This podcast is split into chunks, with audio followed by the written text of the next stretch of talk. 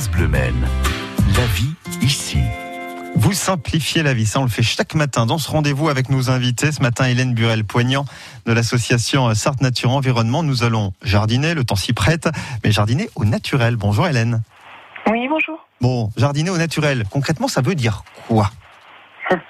Alors, euh, ça veut dire en fait agir au minimum sur son jardin, ou au moins respecter euh, les petites bêtes et les plantes que l'on peut dire invasives et qui ne le sont pas toujours.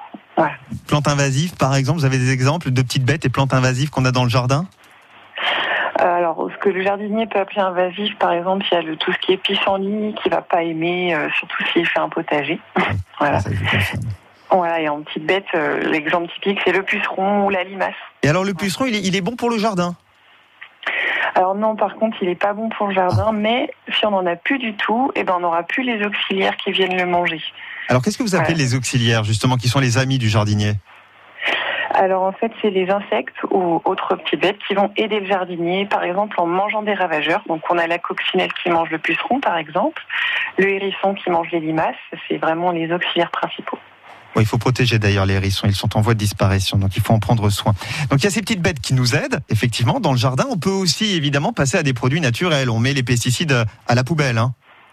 Alors oui, de toute façon, ils sont interdits depuis 2019 pour Ah les bah voilà. particuliers, les collectivités.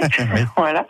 Et oui, maintenant il y a des produits euh, alors plus naturels en magasin, en jardinerie, Euh, mais il faut aussi faire attention au dosage et pas utiliser ça n'importe comment non plus. Alors je sais aussi qu'il y a beaucoup, euh, moi j'en- j'entends ça autour de moi, de, de, jardiniers qui font attention aussi aux outils qu'ils utilisent, notamment pour retourner la terre par exemple. Ça aussi, les outils, il faut bien les choisir.